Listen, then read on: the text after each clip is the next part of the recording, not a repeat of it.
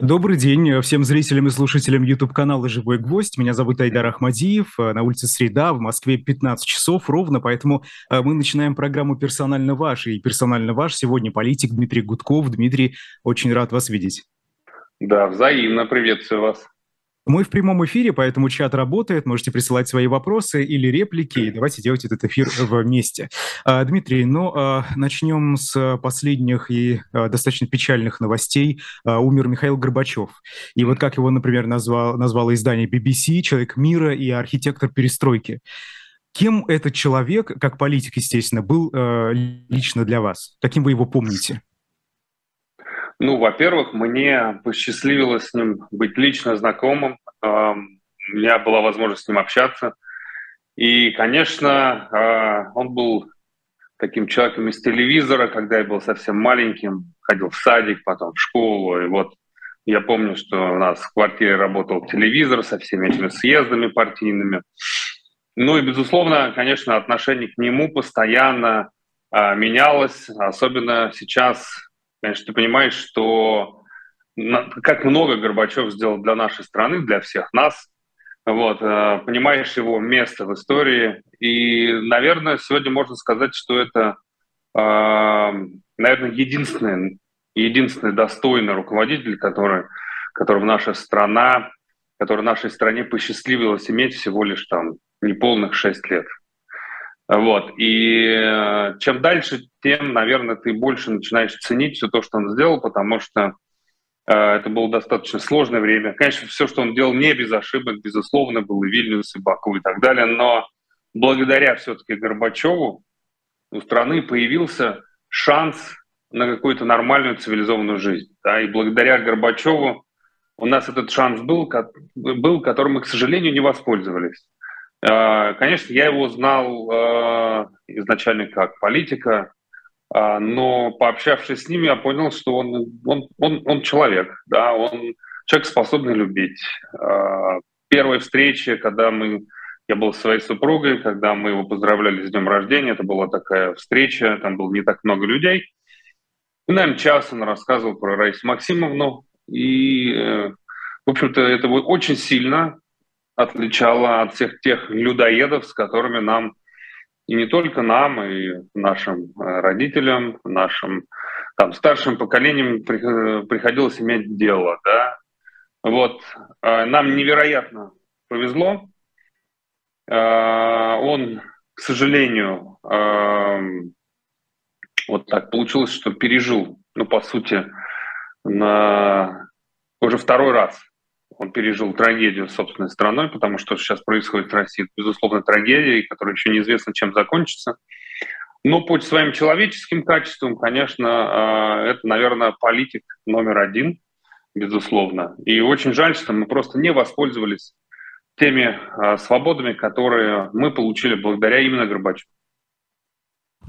Вы знаете, сегодня утром на одном из YouTube-каналов э, слушал Алексея Венедиктова, который а, общался с Михаилом Горбачевым ну, много раз лично, и вот он рассказал интересную историю его наблюдения о том, что когда спрашивали Горбачева об ошибках, о которых, в частности, и вы сейчас тоже упомянули, а, он не хотел отвечать на эти вопросы. Говорил, я не слышу, например, или просто молчал. Скажите, вот почему, а, как вы думаете, времена прошли, он как-то а, осознал, что происходило тогда, вот эти а, черные да, страницы или хотя бы блеклые страницы истории его правления, или нельзя сказать, что от Горбачева именно тогда зависело много, и, возможно, даже это не совсем его рук дело?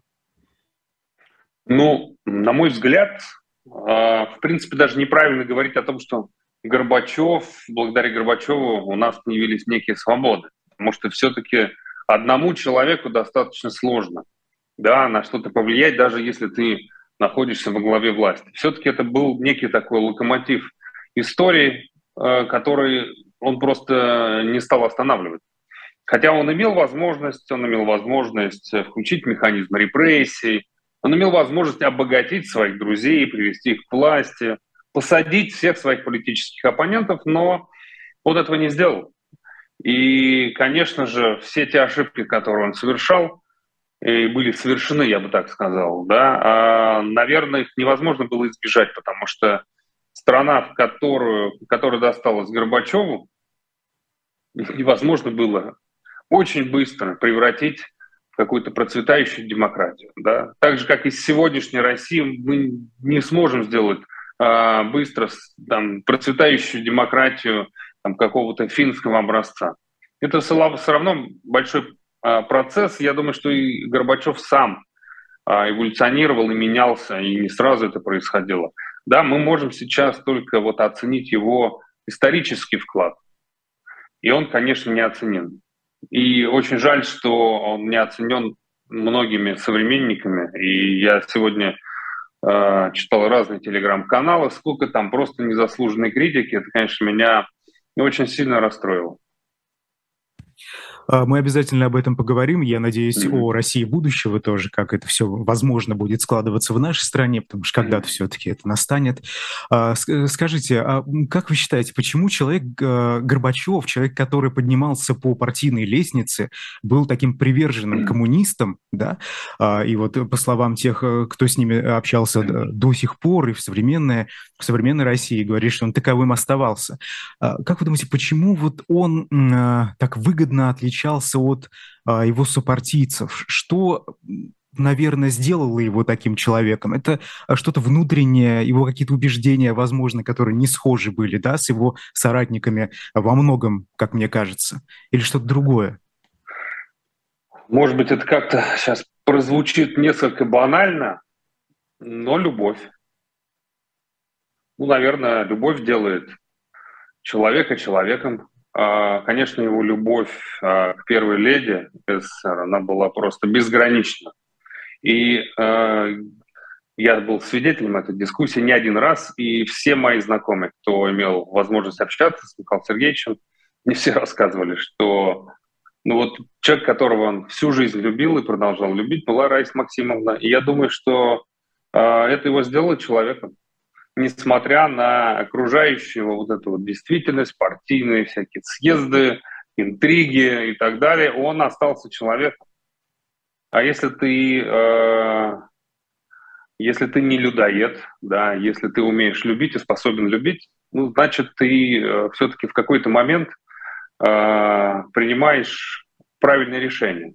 Он мог удерживать зубами власть, да, он мог э, пойти на насилие, но он этого не сделал. Я думаю, что как раз вот любовь. Наверное, а, одна из важных причин, почему все-таки Горбачев, он останется в истории как чуть-чуть политик, который, а, который дал нам шанс, да, дал нам свободу, дал нам шанс mm-hmm. стать частью мировой цивилизации. Это все-таки вот то, что мы с вами общаемся, то, что миллионы россиян смогли э, стать частью мировой цивилизации, да, даже могли выезжать, могли работать, могли увидеть мир, это, конечно, безусловно, а, его заслуга. А, скажите, вот Михаил Горбачев за эти годы, за годы путинского правления, да, какие-то публикации были, но вот э, ярких там выступлений против э, путинского режима, против власти Владимира Путина э, лично я не видел, может быть, я, конечно, что-то пропустил. Э, вот сегодняшняя Россия, э, что потеряла с уходом Михаила Горбачева, как вы считаете? Я боюсь, что сегодняшняя Россия не сегодня все потеряла. Да? Это был такой процесс, растянутый на десятилетия. Ведь постоянно мы что-то теряли. Да? 93-й год – это расстрел парламента, 96-й год – это вот выборы, а, к которым тоже было много претензий. Далее это все-таки операция «Преемник», это уже уход от демократических ценностей. Потом приход Путина, который я, а я уже помню это время, был молодым журналистом, выпускником журфака, вот, а работал тогда в Государственной Думе. И просто на моих глазах происходило э, постоянное наступление на наши права и свободы. Сначала отменили возможность э, политикам избираться по одномандатным округам, потом отменили выборы, там, посадили Ходорковского, усиливали спецслужбы, э, передавали все больше и больше полномочий президенту. Ну, в итоге все закончилось вообще войной против Украины. Так что этот процесс достаточно долгий, мне кажется, который сегодня написал ты в блоге, что да, даже Михаил Сергеевич покинул Россию. Да? Это просто уже невозможно. наблюдать за тем, что происходит. Я читаю э, зарубежную прессу сегодня с утра, и вы знаете, э, весть о смерти Михаила Горбачева, она разнеслась по всему миру. Вот я уже упоминал BBC, например, но это совершенно э, как бы там огромное количество изданий об этом написало. Скажите, вот э, и мне кажется, что э, эти материалы э, пропитаны такой любовью, по крайней мере, хорошим отношением к Михаилу, Михаилу Горбачеву. С чем это связано? Что значит утрата вот это для всего остального мира, не только для России? Ну, во-первых, э, благодаря Горбачеву, да, мы избежали там, ядерной войны. Благодаря Горбачеву, да, закончилась холодная война. Благодаря э, Горбачеву был достигнут мир, мир в Европе и Германии, нет больше Берлинской стены. Благодаря Горбачеву вот эта империя зла да, перестала существовать. Появился шанс у России стать частью цивилизованного мира. То есть его вклад в мировую политику очень большой. И я сейчас вспоминаю, по-моему, это был 2007 или 2006 год, а, когда он открывал форум «Петербургский диалог». Да, это был самый такой главный форум, где российские и немецкие политики, предприниматели встречались, э, обсуждали разные проекты. И вот этот форум несколько лет подряд, я помню, открывал Михаил Горбачев – и несмотря на то, что туда приезжали действующие политики, президенты, премьеры и так далее, он тогда был ключевой фигурой. Я видел просто, как к нему э, относились западные политики, дипломаты, ну, особенно э, там, политики и дипломаты из Германии. То есть он оставался даже после, ну, долгое время, много времени уже прошло, он оставался знаковой фигурой. Кому действительно Запад доверял? А, Ирина, наш слушатель, пишет, Горбачев великий реформатор, время все расставит по своим местам, и он получит заслуженные почести. И вы знаете, а, действительно, вот сегодня просто вот лично, например, мой опыт или то, что а, пишут сейчас, кстати, некоторые наши слушатели, отношение к Горбачеву, оно такое негативное, и вы об этом тоже уже говорили сегодня. Как вы думаете, почему такое мнение в российском обществе сложилось? Почему сегодня на лицах многих не скорбь, а какая-то ухмылка даже? да, в связи со смертью Михаила Горбачева. Это что-то э, навеянное современной российской политической элитой, вот это отношение к тому периоду, периоду развала СССР, да, мы помним, что Владимир Путин называл великой геополитической катастрофой и так далее. А, ну, во-первых, надо понимать, что э, результат правления да, того или иного политика э, мы можно увидеть, пощупать э, после реформ, да, не во время. И, конечно, Горбачеву досталось самое сложное время. Э, и, конечно, это время у многих, наверное, ассоциируется там, с очередями. Ну, я сам в них стоял даже, помню, был маленьким, но тем не менее. Вот, но когда ты начинаешь анализировать и понимать, почему это происходило, а я, например, в прошлом году, когда был в Киеве, а, мне выпала честь записать аудиокнигу «Гибель империи» Гайдара. Вот, ну как раз когда ты это... То есть я до этого читал эту книгу, а когда каждый день 5 часов вслух, и ты перечитываешь, и ты вдумываешься в эти цифры, ты просто понимаешь, просто, э, в каком катастрофическом состоянии находилась экономика, какие бы принимались решения. То есть э, в наследство ему достался такой груз, да, который сложно было в одиночку вынести. И тем не менее, да, именно благодаря Горбачеву появилась возможность перезапустить страну, переучредить страну. И вот на самом деле даже сравниваешь, да, вот те же самые реформы Гайдара. Реформы Гайдара. Э, Гайдар тоже такой же неоцененный. Хотя результаты реформ в 90-х можно было ощутить только в нулевые. Почему? Потому что в нулевые у нас э, углероды, российские энергоресурсы стали стоить каких-то нормальных денег. В 90-е средняя цена на нефть была, по-моему, 12 долларов за баррель. В 98 году она опускалась до 8 долларов за баррель, да, но тем не менее были созданы целые отрасли экономики, которые заработали эффективно и стали отдавать отдачу уже да, в виде там, бюджетных поступлений, налоговых поступлений только в нулевые. Я не помню, кажется, Михаил Касьянов мне рассказывал, как они радовались, когда цены на нефть э, выросли там выше 20 долларов за баррель. Они наконец-то смогли тогда закрыть все бюджетные дыры, все бюджетные расходы. Вот, э, поэтому вот с сегодняшнего дня гораздо проще да, оценить результаты э, правления Горбачева, Ельцина, Путина там, и так далее. Мы понимаем, что э, при Ельцине, несмотря на то, что были, конечно, проведены реформы, которые помогли России перейти к рыночной экономике, но дальше, дальше Ельцин привел к власти Путина. Да? И вместо того, чтобы развивать именно демократию, Ельцин и его семья решили э, выбрали просто вопросы личной безопасности, да, привели к власти Путина. Конечно, они несут за это ответственность. Горбачев ничего такого не делал. Горбачев э, и в последнее время жил на, достаточно скромно, насколько я знаю. Поэтому он не обогатился, он не вор, он не привел своих друзей, он не устроил кумовство, да, он, э, он создал предпосылки, да, он, он дал свободы. Дальше кто как этим воспользовался. К сожалению, многие и не смогли этим воспользоваться. Вот. Но у людей короткая память. Да?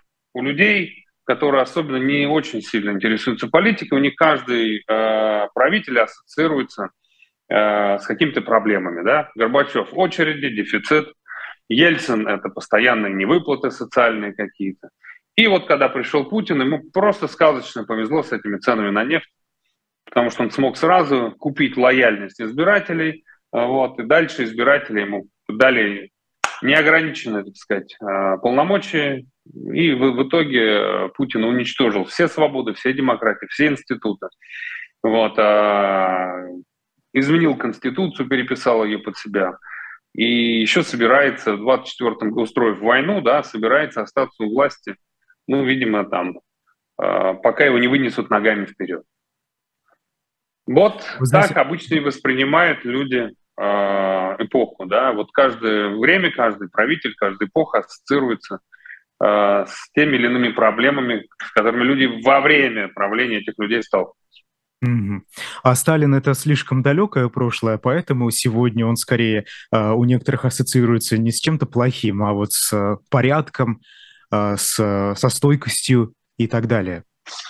А это уже миф. Да, это уже миф, который выстроен российской пропагандой. Ведь на самом деле, здесь же я э, читал многие исследования, э, как раз психологи говорят о том, что это на самом деле не, не, э, не означает, что люди хотят вернуться в сталинские времена со всеми э, репрессиями, с 1937 годом и так далее. Нет. Просто для многих, э, кто, естественно, не застал сталинские времена, с учетом пропаганды, с учетом отсутствия всякой справедливости, возможности, э, возможности там, э, найти работу, найти справедливость. Да? Для них просто вот э, существует некий миф о том, что во время Сталина все было, э, был порядок, была справедливость. Когда у тебя ее нет сегодня, ты начинаешь смотреть куда-то в прошлое и искать эту справедливость в прошлом. И я не думаю, что на самом деле, если бы у людей спросили, а хотели бы они повторения того, что было в 30-е, я не думаю, чтобы они ответили утвердительно. Это больше вера в некий миф. Да? Если бы сегодня не было бы никаких проблем, не было бы репрессий, была бы справедливость, а, уважались бы права граждан, была бы возможность для развития там, и так далее, я не думаю, что э, вот этот нарратив, э, вот этот миф о благополучии во времена Сталина, он бы был популярным. Нет, скорее всего, это такая форма э, форма протеста да, против того, что сегодня, с чем сегодня люди сталкиваются. А справедливости нет никакой, да, воровство, никаких возможностей, никаких прав, да, и тебе хочется как бы, тебе хочется порядка и справедливости. И единственное, что тебе пропаганда э, предлагает, это вот э, некий миф в то, что при Сталине действительно был порядок и все было справедливо. Ну и как бы люди, которые э, не застали это время, да, кто-то в это верит, у кого отсутствует некое критическое мышление. Но я не думаю, что э, э, в большинстве своем граждане России поддержали бы возвращение именно в сталинские времена mm-hmm. такими, какие они были. А, хорошо. Ну, вы знаете, вот, наверное, как мне кажется, а, в связи с Советским Союзом, вот обсуждение того советского времени, когда многие, кстати, которые жили в Советском Союзе, которые провели молодость, осознанное, э, свой осознанный этап жизни, да, становились там личностью, они говорят о том, что хотят вернуться в Советский Союз, потому что там э, и трава была зеленее, ну и вы знаете все, что они говорят. Ну и деревья а, были, них скорее... были выше, конечно. Деревья были да, выше, да. да. И, и небо голубее. И, и, девушкам все нравились, да, я понимаю. Конечно. Но ну, здесь же, наверное, сложно сказать о каком-то мифе, потому что эти люди жили в этот период. При Сталине они, они не жили, а вот в Советском Союзе, да, и становились там личностями. А здесь тогда что не так? Э, почему э, у людей вот, наверное, такие мысли возникают, когда они думают о советском периоде? Ну, во-первых, это в большей степени говорят те, те люди, которые сегодня узурпировали власть в нашей стране. Да, и совершенно очевидно, что при той системе ни у Путина, ни у Сечина, ни у всех его друзей не было вообще никаких шансов. Да? Это на самом деле же вранье. А, то, что там для них э, распад Советского Союза стал там главной геополитической катастрофой. Это же это все такой нарратив, э, направленный для избирателя. Потому что надо же выстраивать, надо же как-то оправдывать, почему ты узурпировал власть, да, почему ты так сказать, раздаешь э, активы своим друзьям. А, тебе же нужно объяснить, почему люди так плохо живут. Ну, потому что ты строишь Советский Союз, ты строишь империю, ты, а, нам противостоит мир. Вот, и ты начинаешь, э, по сути, э, формировать условия для того, чтобы дальше переписывать для себя Конституцию, ущемлять права граждан, там, не, а, арестовывать оппозиционных политиков или выдавливать их из страны. Тебе нужна какая-то идея, да? тебе нужно как это объяснить. Как это можно объяснить? Какой ты можешь заключить а, общественный договор с гражданами, э, которым ты, э, по сути, запрещаешь принимать участие в политической жизни страны.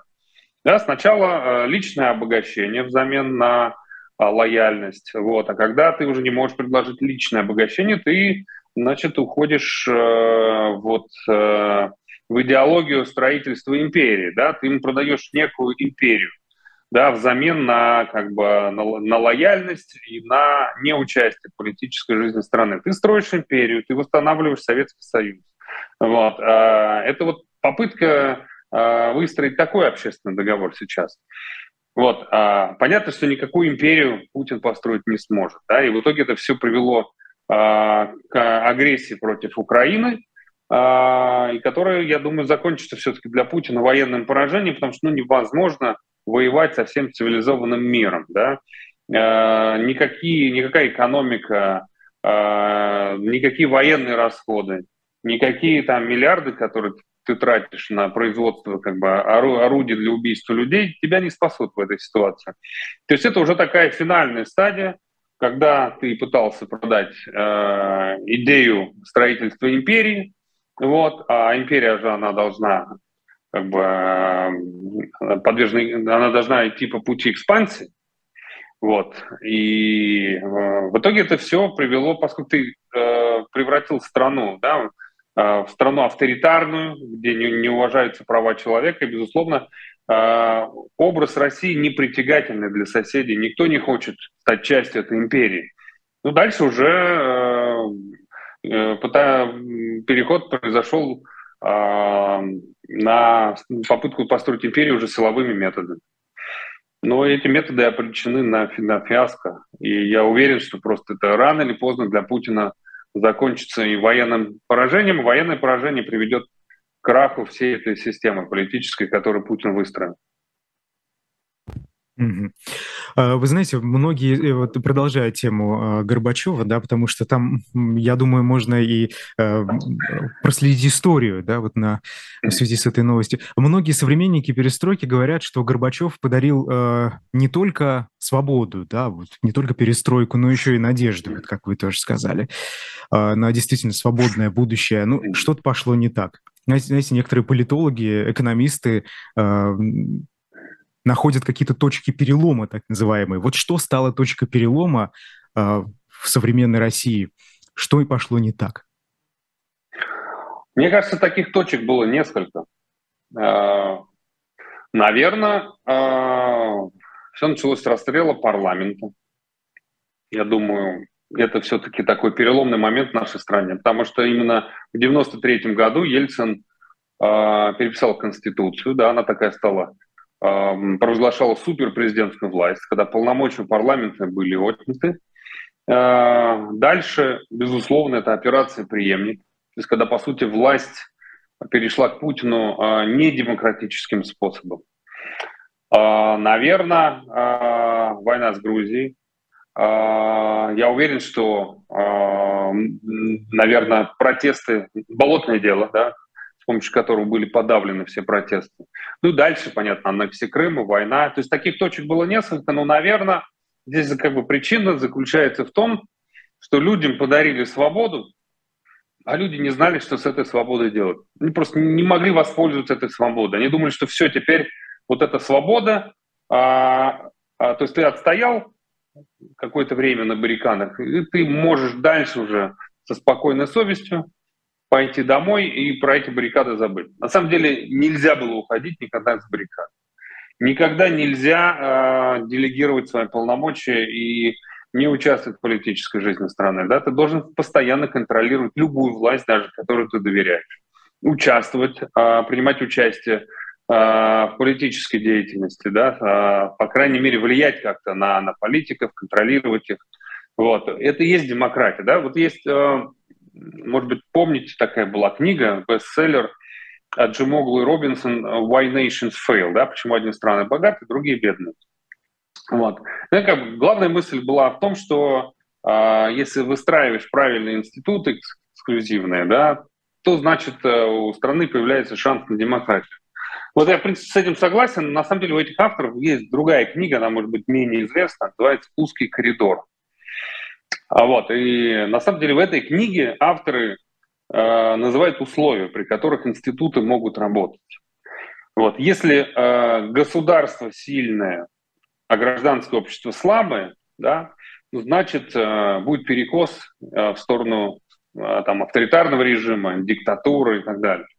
Или, например, если сильное общество, да, слабые институты, слабые государства, да, это анархия. И вот есть этот узкий коридор, где когда сильное государство контролируется сильным гражданским обществом, вот он есть баланс. Вот этот узкий коридор. И получилось так, что э, вроде бы свободы появились, а общество было абсолютно незрело и не готово к тому, чтобы этими свободами воспользоваться, чтобы контролировать государство, которое усиливалось, да, оно усиливалось особенно там нулевые, когда пошли э, деньги от продажи углеводородов, государство становилось сильнее, да, государство появля... Ну, у государства появлялись ресурсы, государство могло деньги вкладывать там в разные инвестиционные программы и так далее. То есть государство сильное, а гражданское общество слабое, да, и гражданское общество постоянно, каждый раз сдавало какие-то позиции. В итоге это привело к чему? К, к тому, что на вместо демократической когда-то России появилось, э, я бы уже сказал, почти тоталитарное государство.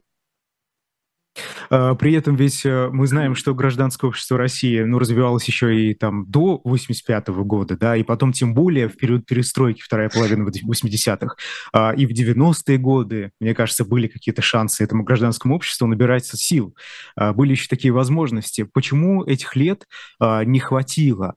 Для того, чтобы сформировать э, действительно такое гражданское общество, которое могло бы защищать эти самые инклюзивные политические и экономические институты? Ну откуда им было появиться-то? Страна 70 лет жила в условиях э, диктатуры. Вот. Более того, когда открылись границы, там же был, была серьезная волна миграции. И, кстати, даже за годы путинского правления эмигрировало там, по разным данным, по-моему, около пяти, если не больше миллионов человек. Что такое 5 миллионов человек? Это примерно 8, ну да, где-то около 8% избирателей на парламентских выборах. Представляете, это вот партия бы, какая-нибудь демократическая партия, если бы за нее проголосовало бы 5 миллионов человек, получила бы 8% голосов. Ну, порядок Причем это скорее такой. проактивная прослойка российского общества, наверняка. Безусловно. Конечно, конечно. Поэтому многие мигрировали, да. А, ну и самое главное, что была выстроена такая как бы экономическая модель да, устройства, политическая модель, которая просто ну, не позволяла выстраивать эти институты. Они же сначала появились, а потом исчезли уже, если прочитать внимательно Конституцию 93 года, к которой я с уважением отношусь, там все замечательно было до э, третьей главы. То есть все тезисы правильные были прописаны, все эти статьи Конституции, 31 все, все, все правильно.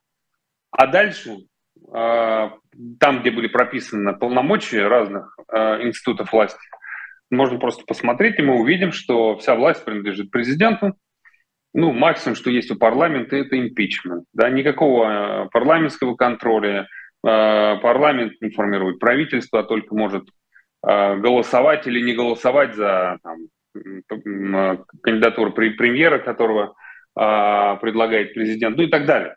То есть эти институты-то не появились. Вот, а, например, если мы берем Северную и Южную Корею, да, в, одной стране появились института. И вот разница на лицо. Или там, кстати, в этой же книге Аджимогла Робинсон приводит там такой интересный пример, город Нагалис на границе Мексики и США, где там стена посередине города проходит. И мы видим, что с одной стороны э, все замечательно, э, небоскребы, чистота, вот, а с другой стороны один тот же город, да, нищета, вот, грязь, как бы, казалось бы, вроде бы одни и те же люди живут, но вот э, разные политическое устройство, и по-разному э, выстраивается, так сказать, жизнь целого города, целой страны. Так что от институтов, конечно, очень многое зависит, и мы на самом деле так и не создали институт. Они разрушались с каждым разом. Я же очень хорошо помню, как парламент все время уступал в правах президента, все время какие-то полномочия а, передавались на президентский уровень, да, или там, когда появились федеральные округа, например, Путин. Это на самом деле ход против э, федерализации, да, федерального устройства. Вот. А, я уже не говорю о том, как постоянно лишали прав муниципалитета, да, местное самоуправление, которое было просто кастрировано, да, абсолютно. И э, это же все было поэтапно, да, 1937 год наступил тоже не сразу. Вот если так посмотреть. А, ну вот, да, та 38-я, например, параллель, которая проходит между Южной и Северной Кореями. А, тут, вот знаете, интересно, и в том, и в другом случае а, было некое внешнее вмешательство, и институты строились с помощью например, Советского Союза, да, или Соединенных Штатов Америки с другой стороны. А здесь же все-таки России в 90-х годах приходилось самостоятельно, наверное, этот путь проходить, чтобы там не говорили люди э, очень приверженные потреблению конспирологической информации. А, ну вот, например, один из э, соавторов этой самой Конституции Сергей Шахраев в своей недавней книге э, написал, что вполне его Конституция оказывается э, нормальная. И просто политическая система России, экономическая система, гражданское общество российские, российское и, и сама как бы Россия в целом, да, еще не доросли э, до того, чтобы эту Конституцию правильно применять на деле. Вот скажите, как вы считаете, э, возможно ли вот так взять сразу и построить эти самые демократические институты, инклюзивные, которые бы э, были стойкими, очень важно, чтобы не пришел человек, как мы это с вами неоднократно в истории нашей страны видели, а, и подмял их под себя. А, именно для этого, как раз это вот в узком коридоре, в книге «Узкие коридоры», говорится о том, что должны быть стимулы для создания сильного гражданского общества.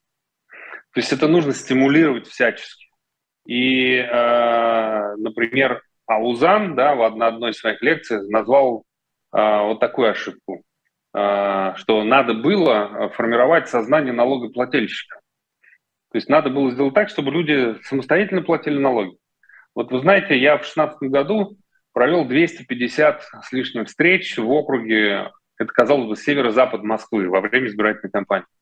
И когда я у людей спрашивал, какие налоги они платят, казалось бы, даже вполне себе не глупые, образованные люди не могли ответить на этот вопрос. В лучшем случае говорили 13%. То есть там никто даже не подозревает, что есть страховые взносы, там, да, это уже там, 30% и больше. Ну, в зависимости, э, в разные времена по-разному, но это там больше 30%. То есть там почти половина наших доходов уходит в налоги. И этого никто не знает. Почему? Потому что за нас платит работодатель. Ну, такие вот налоги, которые за нас кто-то платит, ты получаешь уже вроде зарплату, а с него уже налоги уплачены, но ты как бы не задумываешься. И это на самом деле очень важная история, потому что если бы э, люди бы получали 100% дохода и самостоятельно бы платили налоги. Кстати говоря, э, во мнению многих сотрудников э, налоговой службы, с которыми я общался, это можно все было администрировать легко. То тогда бы у гражданина, который бы половину своей зарплаты отдавал государству, да, э, у гражданина бы формировалось другое отношение к государству. Не как к каким-то там начальникам, а как к людям, которые, которых ты нанимаешь, да, менеджеры наемные, которые должны делать то, что ты их попросишь. Более того, там, если мы берем э, при этой системе, можно было бы спокойно э, э, дать людям через какое-то время возможность часть налога самостоятельно распределять, куда ты его потратишь, вот на, на школы, на дороги или там на больницу, на церковь или так далее. Это существует во многих там, развитых странах. Вот просто представьте, что как бы люди голосовали на выборах, если бы они понимали, что это голосование на самом деле – Эм, за, эм, за то, как твои налоги будут распределяться. Вот, грубо говоря, когда американец идет на выборы, он говорит, я буду голосовать за республиканцев. Почему? Потому что у них такие-то налоги, мои налоги, да, они будут идти туда-то, туда-то, туда-то, я буду платить меньше. То есть, в любом случае, самая главная дискуссия о том, как твои деньги, твои налоги будут тратиться. Это же осознанно выбор. Граждане как граждане рассуждают. Вот. И если бы это было у нас сделано, там, кстати, э, в Америке еще тебе присылают отчет, как твои налоги куда пошли. Например, если там мне скидывали платежки в Майами, если ты там налогоплательщик, вот, то ты можешь там своего ребенка отдать в школу бесплатно, потому что часть твоего налога там пошла на строительство школы. Ну, я сейчас детали не помню, но смысл такой, да? Вот. А, вот это можно делать, да, это как одна из мер повышения там, а, гражданского правосознания. Вот. И э, надо, конечно, поддерживать НКО, надо э, стимулировать любую гражданскую активность. То есть гражданское общество должно быть сильным, оно должно э, контролировать власть, контролировать чиновников. Да? При этом тогда институты работают. Потому что ну, можно построить разных институтов, но если людям по барабану, да, если они не принимают никакого участия в, в выборах, в политике, они об этом не, не сильно задумываются, ну тогда эти все институты превращаются в фикции, да, то есть ты можешь, как вот был уже опыт строительства разных институтов в африканских странах, и они почему-то не прижились там, да, вот, ну потому что гражданское общество там было не готово к тому, чтобы э, использовать эти институты в качестве инструментов, да, э, эти институты захватывались, э, и там власть узурпировалась достаточно быстро. Ну, кстати, то, что и у нас произошло, да, у нас вроде тоже институты, есть суд, да, есть парламент, как бы есть. У нас даже как бы и медиа есть, четвертая власть. Ну, просто это все в одних руках. Вот, поэтому это никакие не институты, да, это такие фейки, симулякры, которые ни на что не влияют. Как вот была шутка, когда Володин стал спикером. Как вы, вашего спикера фамилия? Володин. Да ладно, у вас там все Володины. Вот, э, ну, понятно, да? Вот, и все Володины. Дума – это Дума Володиных. Володиных, Володина Путина. Вот, поэтому э, вроде бы они есть на бумаге института, но они не работают. Поэтому в Конституции нормальная, безусловно, она, конечно, неплохая, Просто я бы там переписал бы распределение полномочий. Но для того, чтобы э, это было не фикция, я абсолютно согласен с авторами Конституции. Там не только Шахрай, там и, э, и другие авторы об этом говорили. Если э, слабое гражданское общество, да, то ты можешь написать все, что угодно. В Конституции это не будет работать, не будет иметь никакого смысла. Mm-hmm. А, хорошо. Ну, э, вы знаете, вот тут и в чате тоже некоторые задавались этим вопросом и, наверное, делились своими страхами. А не поздно ли уже в России как-то становиться гражданским обществом. Если мы посмотрим на западные старые демократии, кстати, вот в книге Аджимоглу это тоже описывается очень подробно, как там гражданское общество становилось э, и как там эти самые институты создавались и формировались. Э, это происходило на протяжении столетий, наверное. Это происходило еще, если, например, в случае Великобритании, Англии, э, то это еще там 13 век, да, еще даже раньше, мы помним. Может быть, в России уже поздно? этим заниматься? Нет, конечно. Ну, во-первых, мы не в начале пути. Да? То есть вот этот откат э, в сторону диктатуры, он все равно временный. Он абсолютно временный. И э, ситуация все равно изменится рано или поздно. И здесь можно просто проанализировать опыт Германии. Потому что Германия после Первой мировой войны униженная, там, оскорбленная там, и так далее. Вот, э, и вроде бы там была какая-то там демократия, там, и Гитлер пришел к власти демократ, демократическим путем, да? но тем не менее она скатилась все равно в этот фашизм. А, а вот уже после Второй мировой войны, да, здесь уже весь мир э, приложил усилия для того, чтобы сделать эту страну цивилизованной, это была и работа с гражданским обществом, да, это была там, целая история покаяния э, граждан, это план Маршалла и так далее. Сегодня Германия – это цивилизованная страна, один из лидеров Европейского Союза, да, и здесь ни, никаких сомнений не вызывает, что все-таки там демократия. Вот. То же самое э, будет происходить с Россией. И наша главная задача сейчас, э, вот эта задача как раз политиков, которые вынуждены оказались в эмиграции, да, а, это выстроить системную работу с западными политиками, дипломатами и объяснить им, что вот, вот посмотрите, что было сделано с Германией, да, посмотрите, что было сделано с Россией в 90-х. Да, вроде бы построена была рыночная экономика, а потом как бы, ну вот, а дальше вы сами. А дальше рынок, рынок порешает, да, как это любимое выражение, рынок порешает. Ну вот рынок не порешал. Потому что надо было вкладывать, конечно, в развитие гражданского общества нужно просто заниматься, нужно будет не только план Маршалла реализовывать да, для, для России, но это должно быть прям э, очень э, серьезное как бы, э, системное участие западных стран в том, чтобы помочь России встать на, на путь демократии. Обязательно, по-другому никак. Это, э, ну, надо понимать, что есть большая Европа, да, есть зона нестабильности. Россия, Белоруссия, там, Армения, Грузия там, и так далее. Это все зона нестабильности. И Россия даже после Путина, это будет страна, большая страна с ядерным оружием. Те же самые 140 там, с лишним миллионов человек.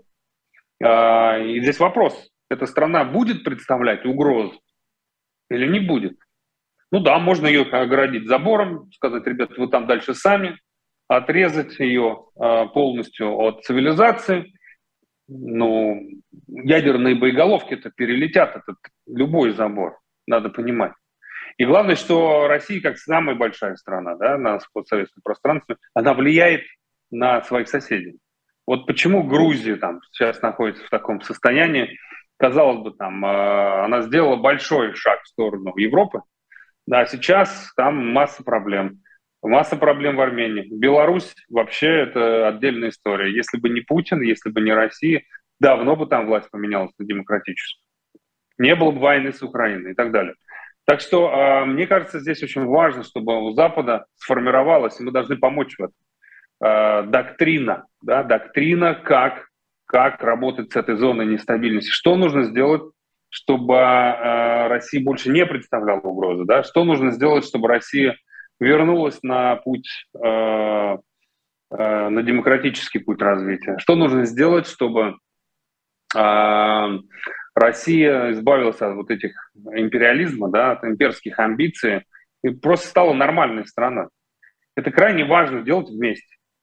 И, э, безусловно, это невозможно делать без тех, кто находится в России. И, конечно, те люди, которые остались в России, политики, журналисты, там, предприниматели, просто граждане страны. Они, безусловно, будут э, иметь большее влияние да, на процессы внутри страны, но без, без э, цивилизации, без Запада, без э, Европы никаких шансов не будет э, для быстрого восстановления. Скорее всего, а, Дмитрий. это может привести еще к ухудшению ситуации, потому что очень многие уезжают, да, э, граница открыта, вот, и а, даже после Путина, представим, будут честный выбор, кто победит на этих выборах? Да? Вот как а... раз я об этом вас и хотел спросить. Да, я прошу прощения, а, просто надо успеть все обсудить, времени очень мало а, эфирного. А, Дмитрий, вы знаете, вот я буду говорить о том, зачем сам наблюдал собственными глазами, писал и изучал. Э, я из Башкирии, и когда в 2020 году, в августе, уже получается два года прошло, практически ровно, произошли протесты в Дашхане Куштау, экологический такой очень крупный протест. А, после этого какие-то протестные очаги по всей республике стали постепенно возникать. Люди, вот казалось, что гражданское общество открыло глаза, но вот оно вроде бы формируется, да, и это так и происходило. А, но начались, знаете, протесты там против вышек 5G, а, против каких-то в том числе и довольно нормальных решений региональных властей. И вот тут встает вопрос о некой политической культуре, о возможности, да, интеллектуальной возможности выстраивать какие-то параллели, а, вникать в вопросы, а не просто выступать против всего э, плохого, да, и причем эти вот плохое и хорошее часто, мне кажется, в головах у людей неподготовленных, конечно, да, каковыми mm-hmm. является э, среднестатистический россиянин, на мой взгляд, это очень часто путается. Как э, одновременно с э, таким запуском, что ли, развитием гражданского общества еще и развить политическую культуру в людях, чтобы это гражданское общество работало в направлении, понимая, что вот этот путь приведет к чему-то хорошему, может быть, когда-то и не на популярные решения, чтобы оно э, шло, да, ну, чтобы вот прийти к заветной цели. Ну, э, во-первых, нельзя научить политической культуре как-то вот сверху, да, нужно создать условия определенные. И, безусловно, общество а, все равно будет наступать на грабли, да, все равно будет совершать ошибки. Ну, вы плавать не научитесь, да, вот, если вы не попробуете, вы сам будете совершать какие-то ошибки. Да, человек тоже э, ходить не сразу учится.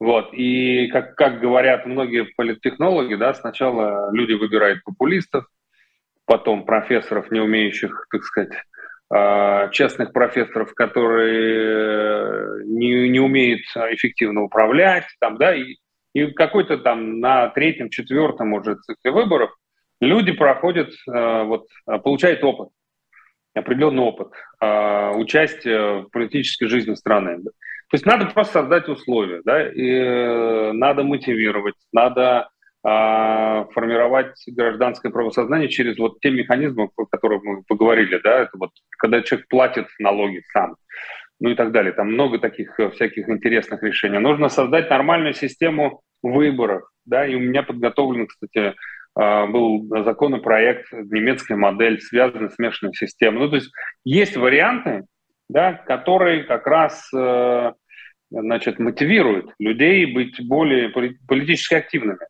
Вот, в борьбе, в конкуренции формируется эта политическая культура никак по-другому. Но это не будет вот завтра, очень быстро. У нас не будет Финляндии, да, у нас не будет там шведской там, модели демократии сразу. Ну и, кстати, ее и в Украине не было, да. Ну, по, ну, Украина в любом случае продвинулась. Дальше нас намного, потому что до сих пор, ну, по крайней мере, до войны, да, когда я был в Киеве, там были дискуссии, а вот пойдет Зеленский или не пойдет на выборы, а вот сможет он выиграть или не, смогут, не сможет выиграть. И вот они там постоянно делали замеры. То есть, да, в любом случае это конкурентная э, история. Да? Э, если есть конкуренция, ну, побеждает лучше, лучше, да, если нет конкуренции, то выигрывают лояльные, вот, э, или те, кто может э, в качестве конкурентов преимущество использовать силу.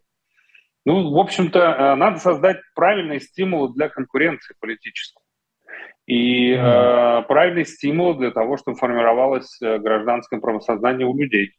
Вот, то есть свобода это, э, это лишь инструмент, это не есть решение да, а, этим инструментом надо научиться пользоваться. Но этот инструмент надо создать. Дмитрий, как, как вы думаете, вот когда-то, раз уж мы говорили о Горбачеве, когда-то пришел Горбачев, такой, казалось бы, системный человек, и вот перестройка, и вот свободы, а, которых долгие десятилетия некоторые ждали. Может быть, и в сегодняшней российской политической элите вот выйдет э, во власть такой свой Горбачев э, после Путина или когда-то. Возможно ли это? И ведь, э, вы знаете, когда изменения вот там какие-то, такие постепенные достаточно, это же не так больно для страны. Это, наверное, было бы хорошо, вот как тут э, в чате некоторые приводят пример. Как вы считаете? Я считаю, что возможно.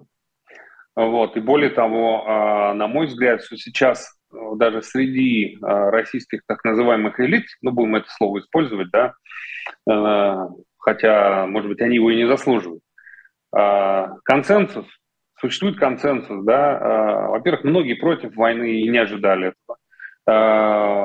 Очень значительная часть элиты вестернизирована, то есть дети, активы, яхты, там, да, дворцы, все на Западе. Вот. И сейчас они могут все потерять. Вот просто в один момент. Э, и сразу сознание меняется, да, очень многих. То есть мы были вне политики, да, мы занимались зарабатыванием денег, мы думали, что мы можем жить дальше и пользоваться всеми прелестями роскошной западной жизнью, не участвуя в политике. Вот мне кажется, что сейчас все мы, и общество, и элиты, ну, в общем, все получили тот самый вот опыт, да, когда тебе нужен некий шок, э, чтобы прийти в себя, да, и, ну, не знаю, там, если, если человек болен, не знаю, там, онкологией, вот, но если он не знает диагноза, да, он может себя там как-то обезболивающими лечить или еще чем-то, а ему, может быть, уже нужна химиотерапия. Так вот, э, очень часто обществу нужен шок. Очень нужен шок, чтобы вот был, э, был, было резкое изменение сознания, да, чтобы все резко поняли, что нам больше не нужен никакой вождь. Да, нам больше не нужна система, где вся власть у президента. Да? Вот сейчас идут серьезные дискуссии в оппозиции. Я знаю, что и во власти, что э, если когда-то нам удастся переучредить страну, это должна быть либо парламентская республика, это должна быть как минимум а, федеральная, да, федераль, федерализация серьезная, там, местное самоуправление. Это должна быть э, страна, а, где никакой монополии власти просто не должно существовать. И консенсус на эту тему, он уже э, присутствует. И мне кажется, что э, осталось теперь общество этот шок испытать. И оно, к сожалению, испытает шок в результате санкций, в результате катастрофы в экономике, которая наступит, ну, только не завтра, не, не через год да, может быть, пройдет пару лет, когда санкции начнут действовать, когда будет явное технологическое отставание, когда Запад, по сути, откажется от российских углеводородов, вот тогда, я думаю, граждане нашей страны испытают все тягости вот того, что многие из них поддерживали, да, поддерживали Путина, поддерживали спецоперации, ну хорошо, э, заплатить придется. В этот раз не пронесет. Mm-hmm. А, ну хорошо, окунемся в сегодняшнюю реальность российскую, внутреннюю. Вот мы практически каждый день слышим об очередном задержании того или иного политика. А, их уже было очень много и вчера, и позавчера. А, ну вот я предлагаю начать с Евгения Ройзмана, потому что это региональный, в первую очередь, политик, да, а, который имеет, конечно, федеральную популярность, но он для екатеринбуржцев, для жителей области и даже соседних регионов, насколько а, я знаю, знаете, такой mm-hmm. большой вес имеет, а, его уважают и не так далее. Вот, например, в Екатеринбурге мои знакомые, которые там живут, называют дядей Женей. Вот настолько.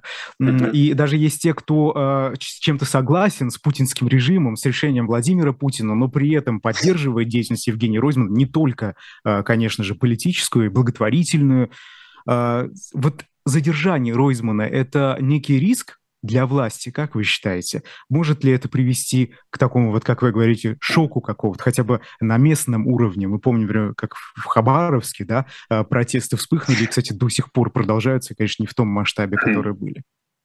Ну да, кстати, а, ответ на вопрос, имеет ли смысл протесты такие, как Хабаровск? Помните, была дискуссия, что люди ничего не добились? На самом деле, вот благодаря тому протесту а, у Ройзмана появился шанс, да, все-таки не сесть. Я так понимаю, что э, судебное решение состоится после выборов. Поэтому риск еще есть. Э, я надеюсь, что все будет хорошо, Евгения, но э, изначально, видимо, была команда э, силовиков все-таки привести его и судить в Москве. И мне кажется, что действительно вмешалась администрация президента, вмешались региональные власти, которые сказали, вы что делаете, у нас могут повториться просто события в Хабаровске. Да, мы не пройдем никакие выборы, или нужно будет их там фальсифицировать, а это неизвестно к чему приведет. В условиях там войны зачем это нам нужно? В итоге они откатили, да, вот, э, решили, что пока мы просто ему запретим пользоваться интернетом. Но тем не менее, э, надо понимать, что репрессии, э, они все равно будут возрастать. И это не означает, что э, мы можем успокоиться в отношении Ройзмана или там других людей. Нет. Более того, я вижу, что репрессии э, приняли уже такой непредсказуемый характер. Да, для того, чтобы просто устроить реальный террор, чтобы все боялись э, и понимали, что схватить могут любого непонятно за что. Как вот э, Заякина э, вот здесь э, задержали за тысячу рублей, которые он перевел год назад в ФБК. Да, и все сейчас 70 или сколько тысяч жертвователей э, фонда борьбы с коррупцией задумались, ведь могут прийти к тебе. И на самом деле это ведь э, не просто так они пошли по пути вот таких репрессий непредсказуемых. Есть все э, известные э, исследования там, психологов, да, там даже было такое исследование на крысах знаменитое, когда крысу постоянно били током, да, без какого-либо плана, непредсказуемо абсолютно. А потом эту крысу бросили в помещение, где э, в одной части били током, в другой не били. Так вот, э, свежая крыса, да, она быстро определилась, что она может делать, что нет. А ту, которую били непредсказуемо, она вообще ничего не делала, потому что ну, вот это есть выученная беспомощность. Так вот, э, э, и вот эта непредсказуемость репрессии, это как раз ровно для того, чтобы запугать абсолютно всех, чтобы никто не мог понять, в какой момент и почему могут прийти к тебе. Вот почему пришли, меня спрашивают к Алексею Горинову, почему посадили Коринова? Муниципальный депутат, да, он был не самым известным, он не был лидером протеста, да, нет, он был замечательным, достойным депутатом, безусловно, но в голову его фамилия бы не пришла первой, да, если бы нас спросили, кто в зоне риска находится. Всегда ты думаешь, там, вот Навальный, Яшин, там, Гудков, там, ну, все, кто там на виду, вот они, типа, если что, придут к ним сначала, а потом ко всем остальным. Нет, отвечает власть, к любому придут. И неважно, там, политик ты, ученый, завтра там учитель, врач или еще кто-нибудь, придут каждому, даже если ты ведешь, э, пишешь для пригожинских там помоечных телеграм-каналов, к любому придут. Всем боятся. Ну вот и все боятся. Это вот э, есть тактика террора. Э, поэтому с учетом того, что у Путина все плохо складывается э, в ходе, так сказать, так называемой специальной военной операции, да, война, я не думаю, что там война пользуется большой поддержкой, более того, мобилизация добровольная никак не работает, э, потерь много. Вот, поэтому, конечно, в этих условиях они будут вынуждены а, закручивать гайки еще сильнее, да, чем больше террора должно быть, да, потому что когда ты понимаешь, что нет поддержки, значит, должен, во-первых, ты сам пугаешься от того, что этой поддержки нет, да, а в этом состоянии ты еще больше закручиваешь эти гайки. Mm-hmm. Вот чем они занимаются. Поэтому я а, думаю, что это еще не предел далеко. И, к сожалению, а, все будет дальше продолжаться. И вот я с болью просто за, за этим наблюдаю, потому что касается моих друзей, моих коллег, и э, очень печально, что это с ними происходит. Да, Дмитрий, две минуты всего лишь осталось до конца эфира, к сожалению. И вот э, вопрос такой, я думаю, финальный. Э, по поводу свежих крыс, ну, это ваша аналогия. А есть ли какая-то надежда на э, современное поколение, на молодых людей, ну, как вот их называют, зумеры, да, или, может, даже миллениалы еще, они тоже молодые. А, учитывая, что, кажется, они как-то аполитичны в, в большинстве своем. А, я думаю, что здесь нам не надо делить на поколения, потому что э, и старшие поколения, и э, мои ровесники, и уже поколение моей дочери, да, э, они все не безнадежны, поверьте. И я уверен, что у России э, есть будущее демократическое, потому что э, этот режим находится э, на последней стадии. Она может еще длиться какое-то время, но совершенно очевидно, что Путин э, ввязался в войну абсолютно бессмысленную, э, которая не имеет никакого, э, не, может иметь никаких перспектив ни для страны, ни для него. Это война против, не только против Украины, а против всего цивилизованного мира. И когда э, воюет экономика, там, грубо говоря, полтора процента ВВП имеющая, да, и полтора процента населения против всего мира, то она обречена просто на поражение.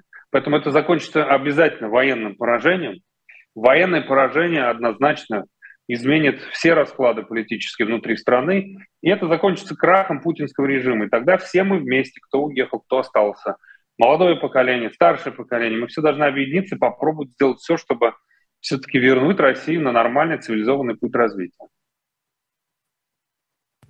Спасибо большое. Персонально вашим сегодня был политик Дмитрий Гудков. Меня зовут Айдар Ахмадиев. Ну а эфиры на «Живом гвозде» продолжаются, поэтому, как говорится на телевидении и на радио, кстати, говорилось, а, не переключайтесь. До свидания.